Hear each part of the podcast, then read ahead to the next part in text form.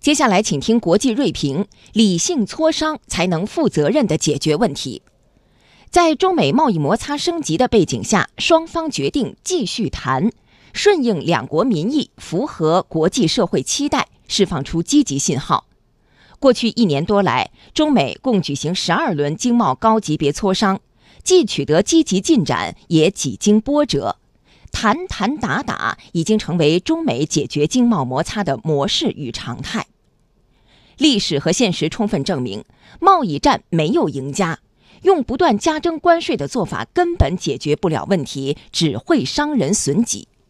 中美在经贸领域的分歧和摩擦，最终需要通过对话和磋商来解决。中方从中美两国和全世界利益的大局考虑，坚决反对贸易战升级。此次愿意去华盛顿继续谈，表明中方始终用负责任的态度解决问题，保持冷静与理性，既不会图一时之快，也不会逞匹夫之勇，目的是最大程度减少贸易战对各方的冲击。中美双方工作层面将在本月中旬开展认真磋商，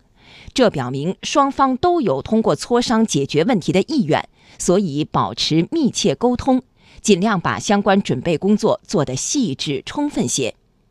同时，双方还一致认为，应共同努力，采取实际行动，为磋商创造良好条件。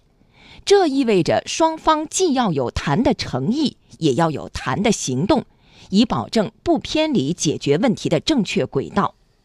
要做到这一点，双方应当始终以中美两国元首阿根廷会晤共识与大阪会晤共识为指导，保持冷静与理性，而不是反其道行之。作为世界前两大经济体，中美之间的经贸问题错综复杂，解决起来不可能一蹴而就，需要耐心、时间与毅力。但只要双方相向而行，始终以冷静理性的态度追求合作共赢，就能离问题的解决越来越近。